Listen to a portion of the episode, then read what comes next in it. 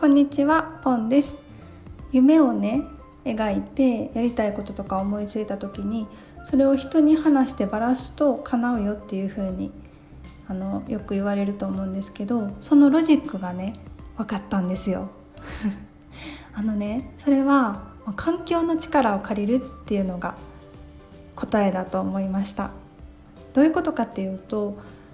うん、例えば私は最近だと憧れの人と仕事がしたいとかあと東京駅で写真を撮ってもらいたいとかあとうんとねミニマリストのお話し会を開催したいっていう夢があったんですよね。でそれねありがたいことに全部叶うんですよね。お話し会はもうすでに叶ったしでお写真と憧れの人とお仕事っていうのはもう予定が決まってるんですよね。それね私思いついたらすぐ言っちゃうんですよ。言いたくなっちゃって。今あのライフデザイン講座の応用クラスっていう自己肯定感とか心理学をベースにした学びをしてるんですけどその同期の仲間にすぐ言っちゃったりあとインスタのストーリーですぐ言っちゃうんですよね。これやりたいですみたいな。これやりたいんだよねとかすぐつぶやいちゃつぶやいたりその憧れの方と仕事お仕事っていうのも憧れの方にいつかお仕事したいですっていう風に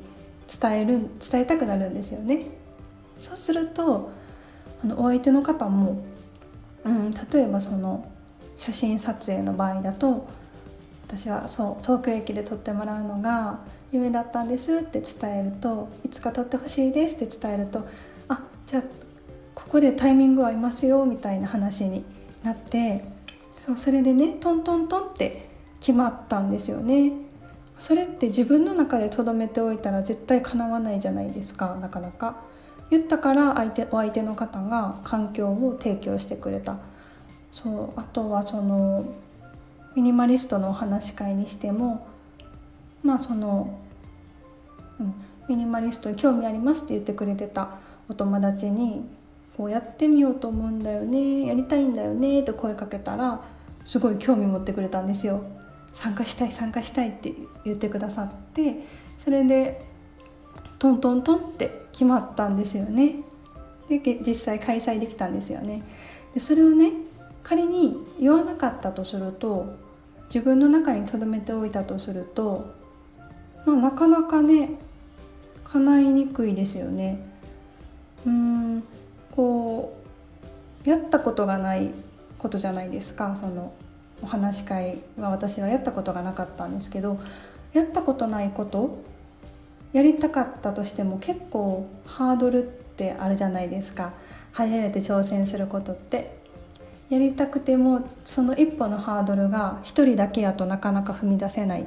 ていうのはいろんな局面であると思うんですけどそれがねお相手の方がいる、うん、もうそのやるっていう環境が決まると いい意味でこう背中を押してくれる。やらやらないとねやりたいしみんな待ってくれてる人がいるわけやから。それがいい意味でこう起爆剤みたいな感じで背中を押してくれてトントントンってハードル超えられるんですよね。でそのハードルもいざやるまではすごく高く感じるんですけど取り組んでみると意外と楽しかったりする。でもそのその一歩がなかなか一人では踏み出せないからお相手の方がいて予定環境が用意してあるっていう状況でやっとすごくその一歩を踏み出しやすいですよね。でどんどん予定に近づいて叶うっていうそれが人に自分のやりたいこととか夢をばらすとその叶うスピードがすごく速くなるっていうロジックだなって感じました私もそのお話し会をするにあたって今まで Zoom のホストにもなったことないしあの何て言うんですかねスクリーンを作ったこともなかったんですよだから、うん、一人で考えてるとしたらなかなかそんなにできなかったと思います最初の一歩が。ズーム上手にできるかなとか今となってはね一回やったことがあるから簡単にできるって思えるけど、うん、やっぱり初めてのことっていうのはあお相手とか環境があるともうすごい2倍3倍のスピードでかなっていくなって思いました。ではではありがとうございました。